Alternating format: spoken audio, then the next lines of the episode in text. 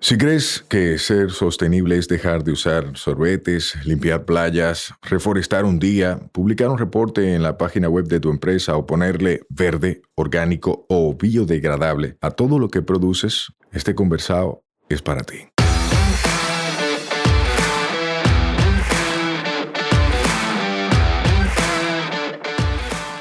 En cada conversado sostenible te ayudaremos a romper paradigmas y te compartiremos alternativas y herramientas para que acciones ya, sin excusas.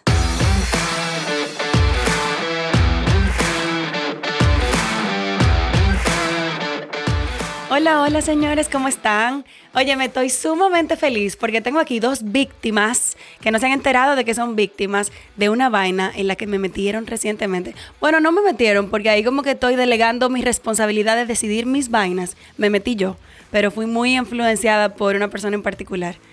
Vamos a hablar de un tema que me encanta, que es escalada. ¿Cómo están ustedes? Muy bien, muy bien. Gracias por tenernos. Antonio fue el que habló. Sí, bueno, te metieron en esta vaina, ¿verdad? Estamos muy bien, de verdad. Gracias por, por esta oportunidad también. Gracias a ustedes por estar creando una alternativa y por estar visibilizando un deporte que mucha gente cree que es un relajo de un grupo de locos que se trepan. Entonces, gracias. ¿Quiénes son ustedes? Cuéntenos un ching, asumiendo que el que esté escuchando no los conoce. ¿Quiénes son ustedes? ¿Qué fue lo que estudiaron? ¿Qué ustedes hacen? ¿Quién soy? ¿Qué pregunta? Deep. Eh, bueno, ya dije mi nombre. Eh, para, para muchos soy maruja últimamente, ¿verdad? Pero aparte de todo, soy psicóloga clínica. Trabajo actualmente con niños eh, con diferentes habilidades actualmente. ¿Y qué más? Aparte de que me encanta escalar, es uno de mis hobbies y mi deporte favorito actualmente, pero también bailo, era bailarina. Oh, wow. Y algo que quizá muchos no saben es que estudié algo que tiene que ver con la danza y la psicología. O sea, que en este momento yo estoy siendo psicoanalizada muy atentamente. No, para nada. No, nada, nada, nada. muy posible. Estamos, estamos, estamos en una vaina bien, tranquila. Muchísimas gracias. ¿Y tú, Antonio? Bueno, yo, Antonio Morales, eh, yo soy ingeniero industrial, yo trabajo en el sector industrial del país, una zona franca, eh, pero también siempre me ha gustado lo que es los deportes al aire libre y en la naturaleza, y uno de ellos es la escalada, y desde que la descubrí, pues entonces ya estaba enganchado, vamos a decir. O sea, que estas dos gente que están aquí, que son Maruja y Antonio, coinciden en que escalar es bueno, porque están aquí para hablar de eso. ¿Por qué escalar? O sea, ¿cómo ustedes llegaron a escalar? ¿Qué los motivó? Ustedes vieron una roca y dijeron, me, voy, me quiero trepar ahí. O sea, ¿cómo fue? No, para nada. No fue así. ok. Yo no sé, Antonio, pero lo mío no fue así.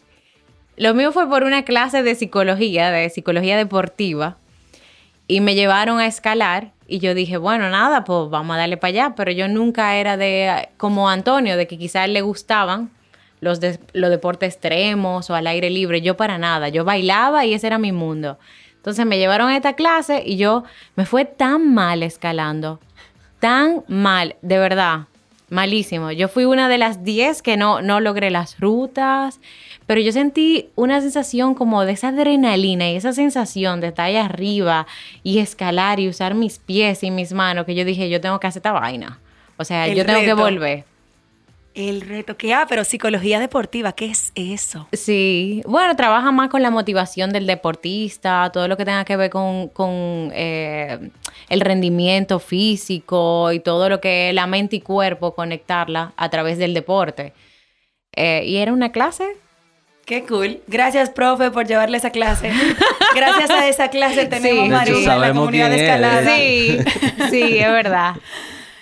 ¿Y tú, cómo okay, llegaste? yo, eh, bueno, desde que hubo cable en mi casa, eh, siempre los, los programas de Nat Geo y de Discovery y todo eso, cuando em, enseñaban cosas con cuerdas y subir montañas y también buceo y todo eso, mi papá me llamaba porque desde, el comienzo eh, yo notaba que yo tenía un interés en todo eso, en, todo lo que era peligro prácticamente. Ok. Eh, una vez fuimos al mirador eh, a montar bicicleta, él y yo, una de las pocas veces que fuimos.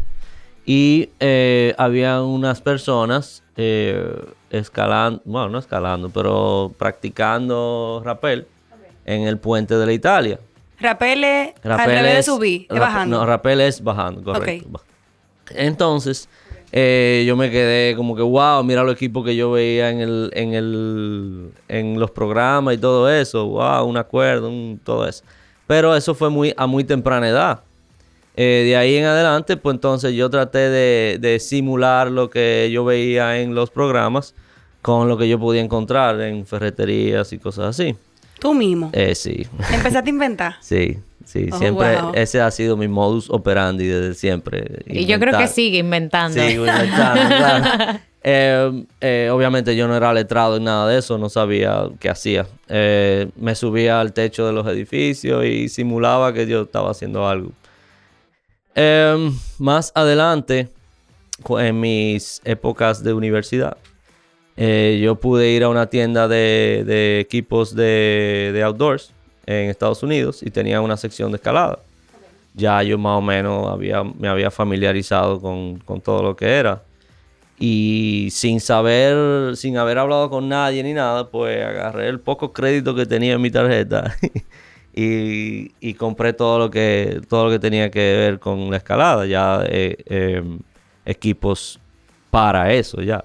Ya yo iba a dejar la, la soga de ferretería que yo tenía en mi casa, eh, los eslabones de cadena de construcción que yo tenía ahí, lo iba a dejar a un lado, iba a comenzar a usar los equipos. O sea, ya verdad. tú lo hacías. Fue como un upgrade pa, con la vaina que... Um, Es que desde el comienzo siempre me hacía sentido, tú sabes. El, el- yo veo un equipo, yo más o menos entiendo la dinámica de cómo se usa.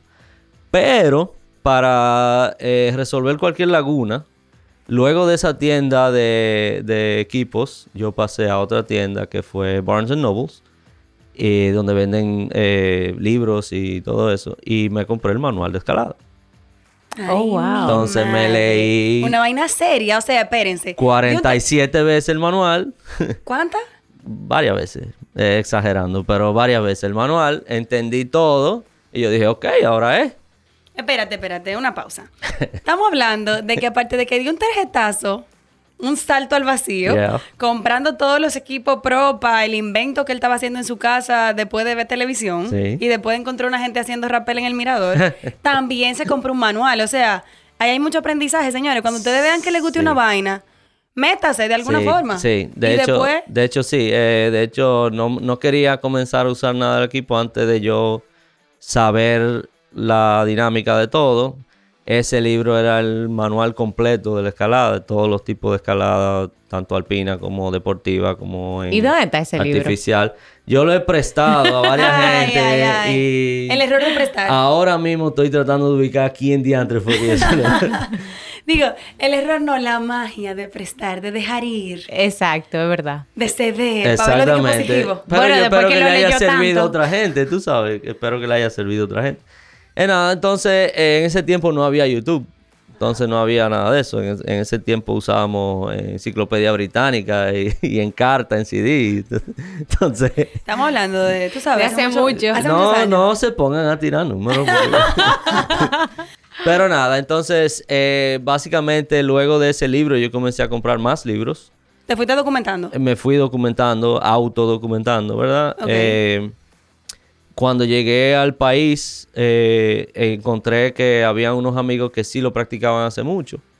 Y lentamente comencé a descubrir un pequeño eh, civilización de escaladores. Estamos hablando de hace cuántos años.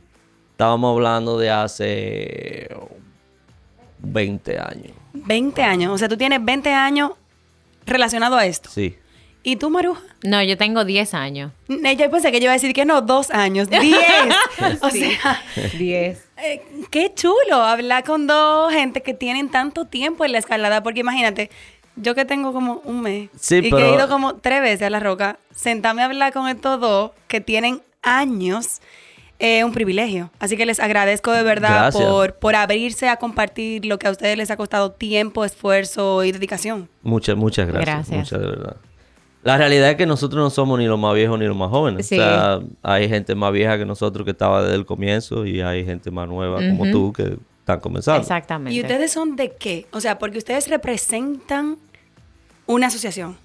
Exactamente, de la Asociación Dominicana de Escalada y Montañismo, que es actualmente ADEM.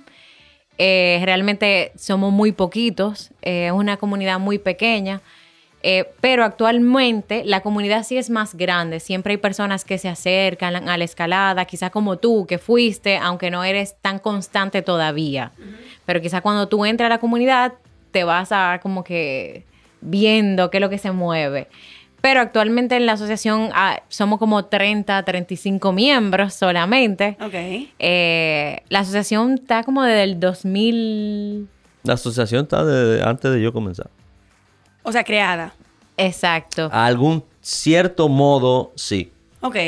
Pero hace tres años fue como tuvo un renacer. Ok. Exacto. Ya como, o sea, la, la comunidad de escalada dominicana ya se está organizando, digamos. Exactamente. Ok. Hemos tratado de que sí se, se, se esté organizando, de que tengamos mejores ayudas, eh, de que haya más miembros, por ejemplo, que nos apoyen, porque aparte de todo, de que se paga una anualidad, de que hacemos actividades. Y bueno, eso lo hacemos simplemente voluntario. Esto es algo que nos sale como, no sé, de, de pasión, de, de porque nos gusta. Tiene que salir de pasión. Pero espérate, espérate un segundo, porque para mí hay cosas que son como red flags, como banderitas rojas. Tú mencionaste voluntario, mencionaste pasión, mencionaste que, que les guste, eh, como palabra ahí que depende mucho de la individualidad. Exacto, mételo un todo en una licuadora y tú sacas lo que hay adentro. Ok, pero nosotros estamos en un país, un país que tiene estructura, que muchas veces no es funcional, pero que debería ser funcional. Y la escalada, si yo no estoy mal, porfa corríjame, es un deporte, ¿cierto? Sí. Hasta recientemente, sí. Sí. Eh, bueno, a partir de recientemente, sí. ¿Qué, qué era antes? O sea, antes no era considerado deporte. En el país, no. Ok, pero ya sí. Todavía no sé si en este país, pero ya para las Olimpiadas sí. Pero fue este año realmente que se comenzó. O sea, que todo es muy reciente. Es muy, muy reciente. O sea, para nosotros eso fue como, wow. O sea, ahora hay que ponerse la pila con esto, pero todavía en el país no se considera quizás un deporte, aunque sí puedo decir que hay algunos gimnasios de aquí que sí han tenido pared de escalar, en, o sea, más como un rocódromo.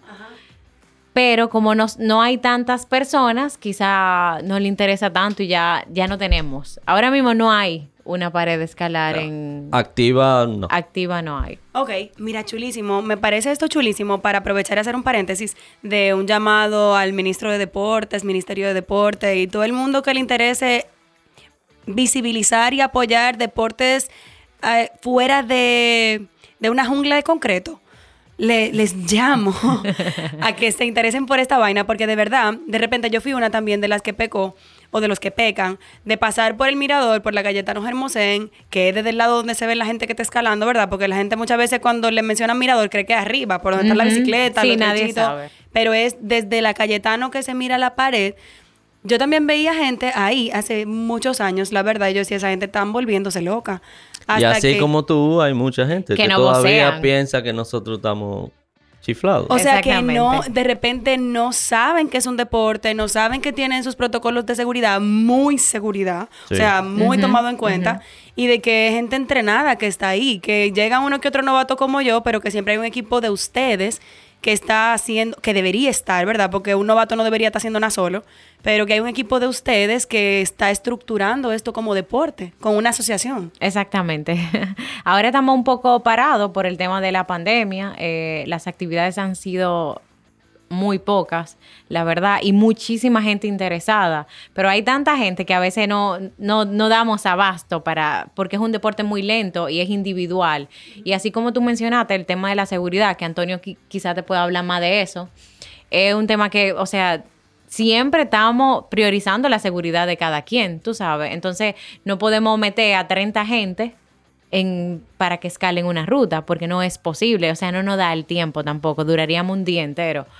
Pero eh, ya próximamente esperamos que ya para el próximo año estemos activos con las eh, actividades, que haya tardes de, de escalada, que la gente pueda conocerlo. Pero tenemos que esperar con el tema de la COVID. Súper. Eh, no debería ser así. O sea, no debería no poderse tener un grupo de personas simultáneamente. Debería, aquí hay demasiadas rocas. O sea, no, y en el mirador también, hay mucho número. No, no, pero tú lo dices y no lo sabes. O Entonces- sea, ese país es una joya. Entonces, Sí. como que si el tema es que la gente que hay lo está haciendo voluntario, el problema es que debería estar generando fuentes de empleo con salarios justos para que haya gente ahí y podamos estar todos simultáneamente trepándonos y, y- Em. Y aplicando ese tipo de deporte, ¿verdad? Se Sí. podría pagar mejor, porque quizá un entrenador de un gimnasio Sí, claro. Eh, eh, eh, Es, un nicho que, que definitivamente hay que, hay que desarrollarlo. Hoy, hoy en día, el, el desarrollo, el tu vivir de la escalada per se es, usando el per se, ¿no? Em, no, ahora mismo no representa un buen, una buena opción para cualquier persona que quisiera subsistir en este país y no pasar hambre. Pero em, eso viene más por la escala en el que nosotros estamos trabajando. Eh, nosotros estamos enfatizando ahora mismo más calidad que cantidad.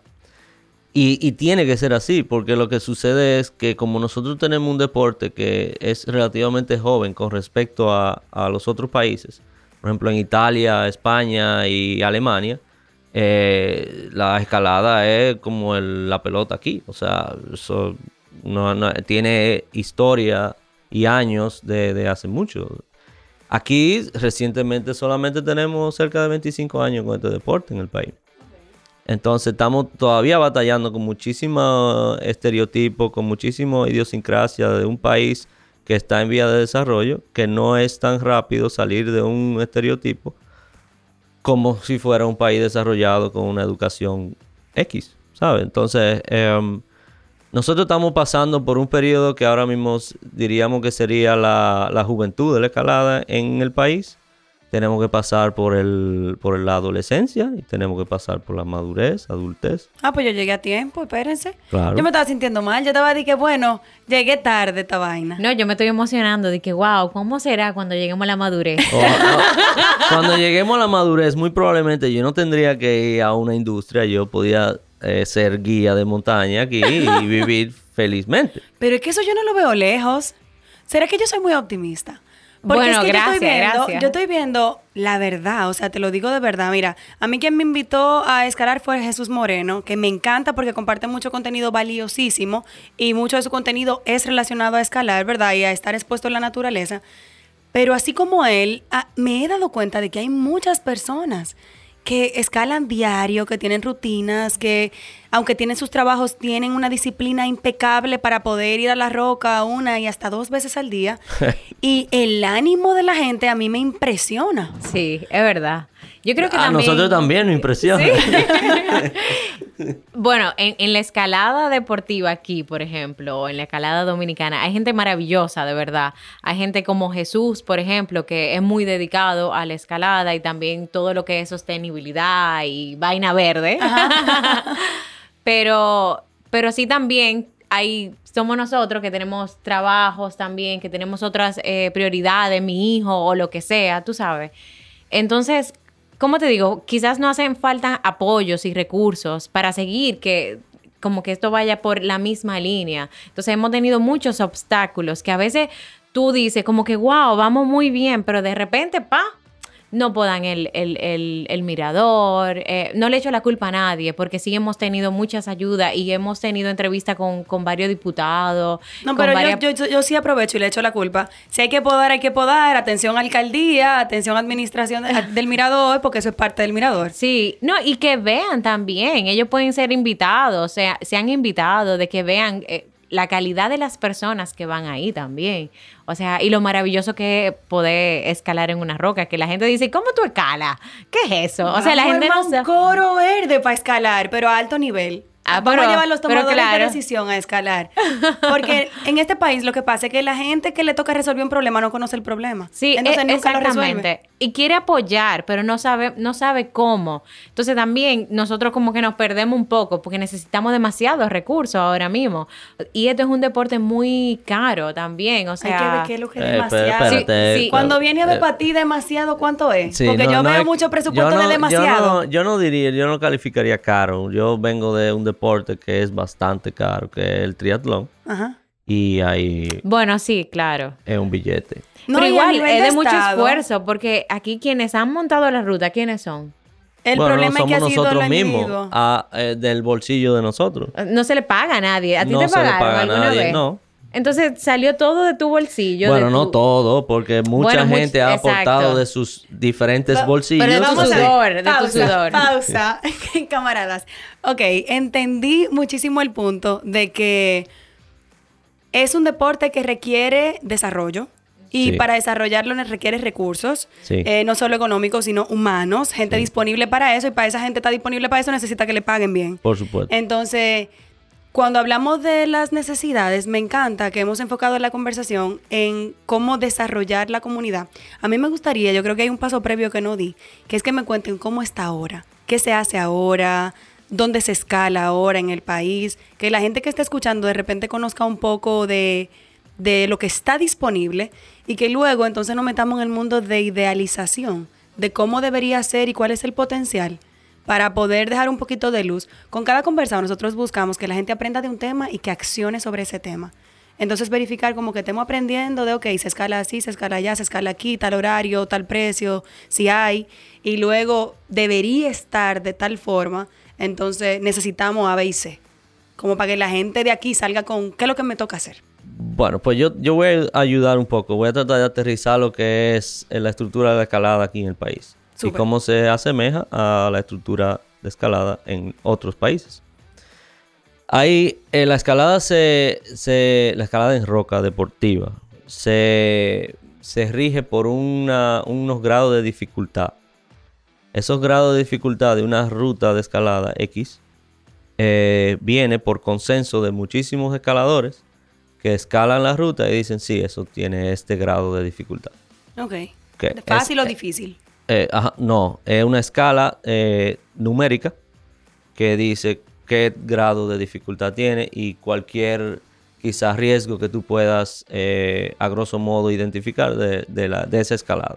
Ah, eso es como lo, lo que tiene número y letra, 11B, Eh, 12A. Exactamente, exactamente. Es- nosotros, Nada más me sé eso, pero no sé qué significa nada Hay todavía. una escala, hay varias escalas. Está la escala europea, la australiana, está la escalada, escalada en bloque de Boulder y también la escalada de, desarrollada en Yosemite, que se llama el Yosemite Decimal System. Como nosotros somos muy dependientes de Estados Unidos, nosotros, y, y porque la escalada vino por unos estadounidenses, adoptamos de una vez la escalada de dificultad eh, estadounidense, que es la Yosemite, Yosemite Decimal System. Esa escala, esa escala lo que hace es que eh, pone numéricamente la dificultad de la ruta que tú vas a escalar. Y ahí tú te puedes programar en qué, cómo tú vas progresando en tu escalada. Ok. Por ejemplo, tú comienzas eh, y una escala y una escalada y ah, hoy que tú tienes un mes, dos meses en eso, pues tú puedes quizás lograr una 5.7 o 5.8. 5.7, 5.8. Ya, los grados 5 al comienzo significa que ya tú tienes que usar tus manos y tus pies. Los grados 4 son que son, eh, son solamente pico duarte y cosas así que tú usas tus pies solamente. Ok, como más hike. Ajá, más hiking que Ok. otra cosa, correcto.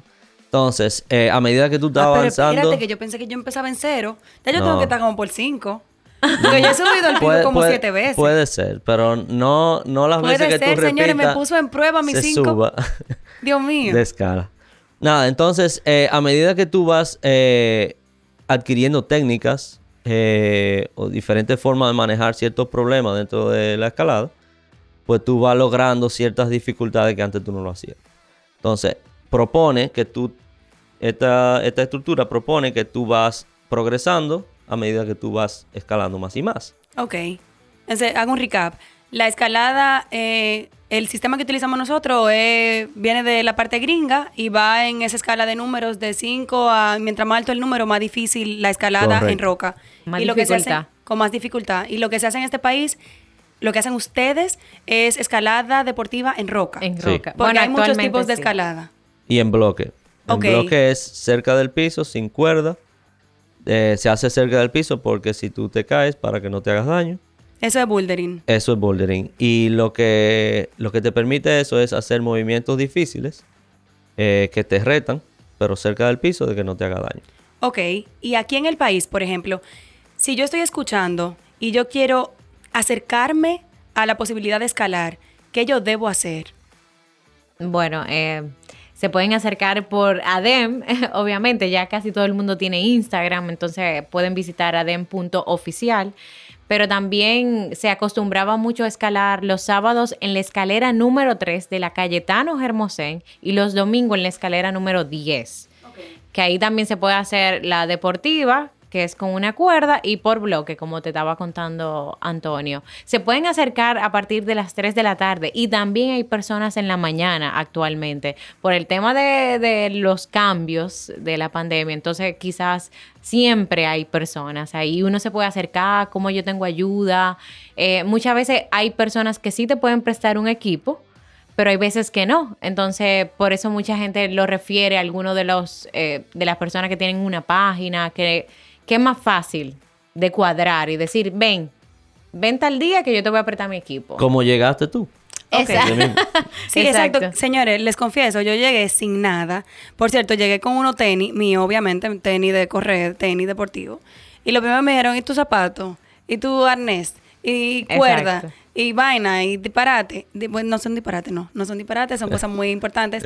Que ahora ya tengo lo básico, pero es una comunidad chulísima que en menos de cinco minutos ya yo tenía todo lo que necesitaba. Me encanta la camaradería y no me cobraron nada. Eso a mí me sorprendió. Porque yo cuestioné, yo cuestioné dónde está la sostenibilidad de esto. Sí, sí. O sea, nosotros promovemos mucho los emprendimientos y las empresas que son de triple impacto, que dejan dinero o ahorran dinero, que reducen el impacto ambiental y que benefician a la gente. Sí, y quizá también por eso eh, hay muchas dudas con nosotros los escaladores de que no entienden lo que es una asociación y lo que puede beneficiarnos a nosotros mismos los escaladores. Realmente sí, la idea de la asociación es más irnos por la, por el la tendencia juvenil de que niños, jóvenes, qué sé yo, personas de 16, 15 años puedan atreverse, pero como que tampoco en los colegios se, se escucha lo que es escalada. A veces tú, va, tú ves niños que son realmente, que han ido a campamento, en, o sea, más en Estados Unidos, en otros países, pero aquí nadie conoce. Pero ojalá, ojalá tuviéramos una pared, qué sé yo, en el Centro Olímpico, ¿verdad? Claro, claro. Me encanta. En- me encanta. Si yo pregunto, por ejemplo, eh, bueno, me gusta porque la forma de acercar a la comunidad está al alcance de nosotros. Y de repente, como son una asociación que aunque tiene muchos años, tiene poco tiempo formalizándose, ¿verdad? Estructurando, sistematizando todo, están en ese proceso, hay una comunidad ahí, que es una comunidad practicante, activa. Y esa comunidad puede ser tu aliada para empezar ya. Lo que pasa es que no hay una estructura así como de aparecete, aparezcanse, un grupo de 50 gente en la escalera 3 del mirador el sábado y después no va a haber arnés para ponerle a todo el mundo. O sea, lo- eso que parece una sillita de donde te enganchan la cuerda para subirte, probablemente no haya para ti. Eh, entonces hay que coordinarlo. Yo creo que de este mm, conversado puede salir, se me ocurre, que nosotros como una vaina verde eh, pongamos alguna fecha y que hagamos un coro verde Claro de sí. escalada con costo, porque gratis no van a cambiar nada, ni gratis van a comprar ningún equipo para que cuando vuelve el otro grupo haya algo. Entonces la gente paga por, por mucha vaina que no le sirven para nada, que pague por una experiencia que le suma. Muy bien. Y que apoya a una totalmente comunidad. De acuerdo, Sí, Totalmente totalmente. de acuerdo. Pero hay una aclaración que yo tengo que hacer. eh, y ahí vengo yo. Ay, Em, la Asociación de Escaladores de, de Escalada y Montañismo, por, por, su, por su naturaleza, eh, hay que ser muy cuidadoso de cómo, cómo se proyecta. Si bien entendemos que van a surgir muchísimas compañías que van a ofrecer eh, servicios de guía de escalada, servicios de experiencias en un día que te lle- lleven a una vaina verde, las 50 o 100 gente que genere, o 50 mil gente que genere una vaina verde para que vayan a escalar. Amén. Sí, Sí, y esa compañía lo, lo hagan por beneficio, eso estamos totalmente de acuerdo que eso debe de suceder, debe de haber mil compañías de esas. Lo que pasa es que la asociación de escalada y montañismo debe de ser neutra ante todas ellas. No podemos eh, en la asociación inclinarnos por una compañía y no por otra, o por una tendencia y no por otra, solo por el simple hecho de que no trae beneficio o sí trae.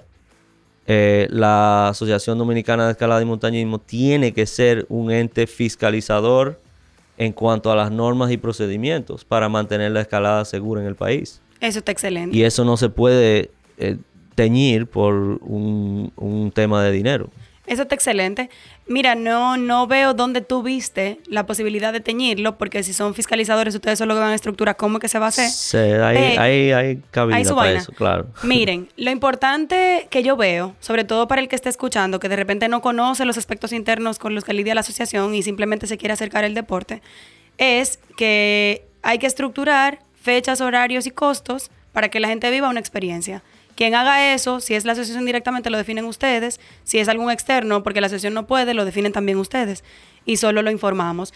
Lo que a mí me gusta de la escalada es la, la capacidad de acercarse a una comunidad que está conectando, con, conectando muy directamente, muy literalmente con la naturaleza. O sea, ver una roca y no verla como una competencia, ni como algo feo, ni como algo que limita, sino como algo que, que tú puedes trabajar, a mí me causa a mí me causa algo muy bonito, porque es como que yo no estoy luchando contra nadie, yo tengo esta roca de aliada y tenemos que subir. Eso mismo estaba pensando yo. Yo, tú hablando como la naturaleza, pero yo dije, pero yo también me acerco a mí misma. O sea, como que, porque escalar es también tú ver dónde tú pones tu cuerpo, tu mente. O sea, ¿qué pasa cuando tú vas avanzando hacia arriba?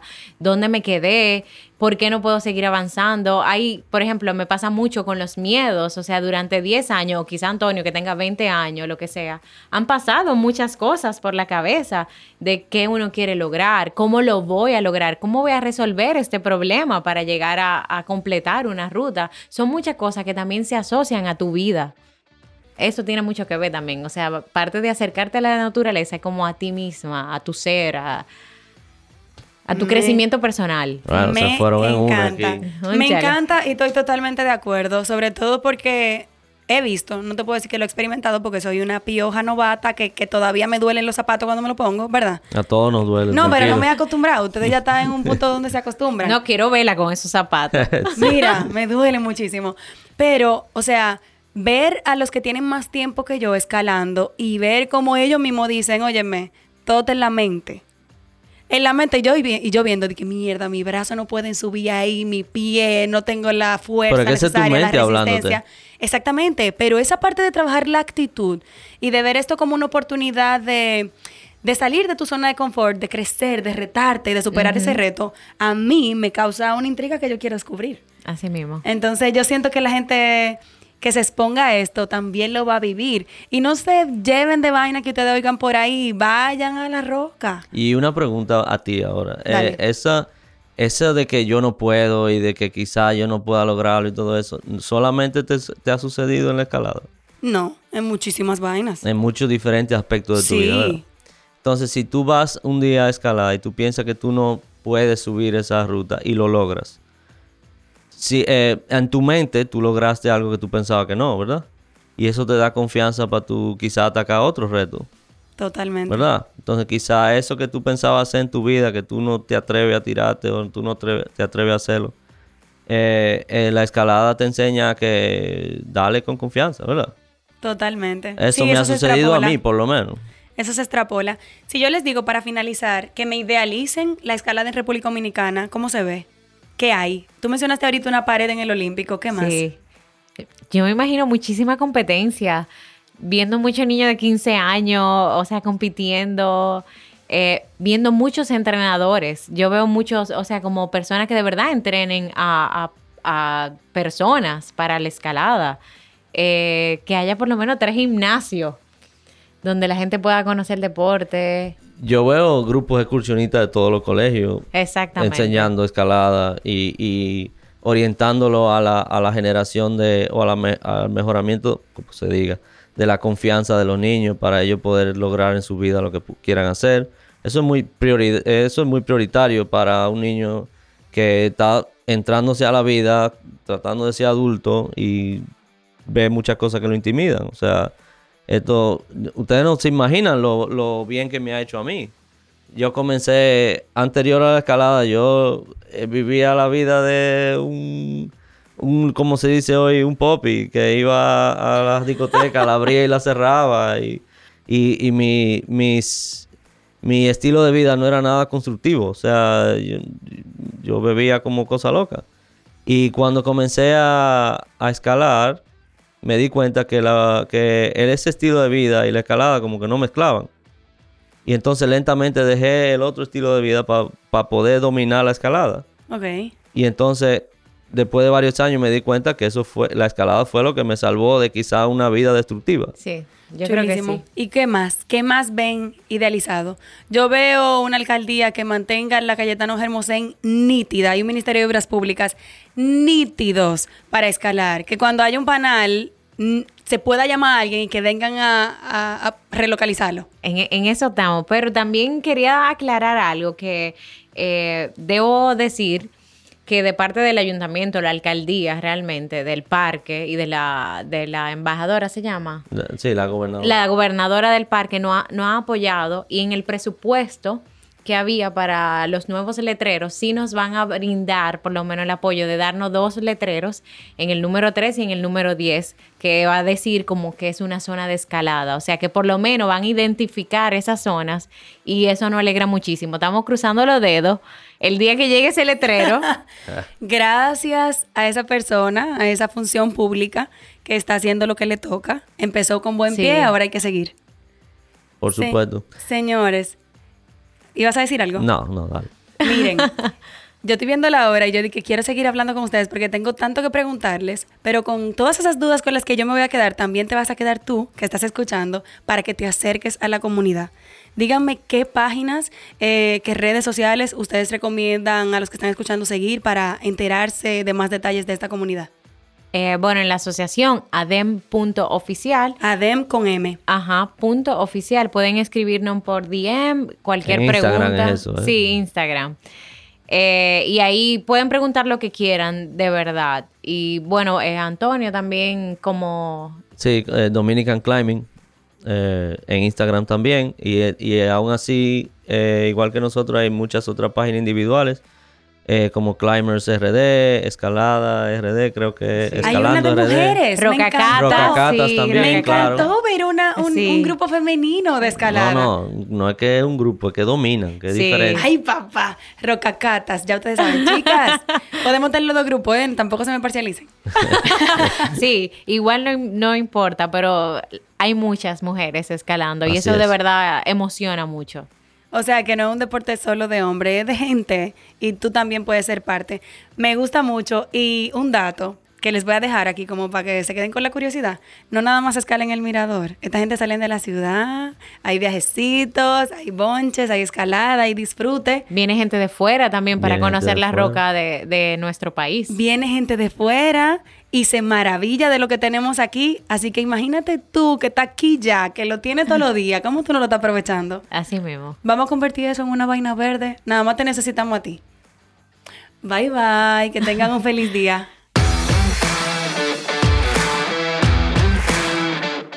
Este podcast se graba en nuestra casa, M33. Nos escuchamos la próxima semana. Recuerda que esta vaina es todos los martes. Mientras tanto, nos vemos en las redes. Un fuerte abrazo.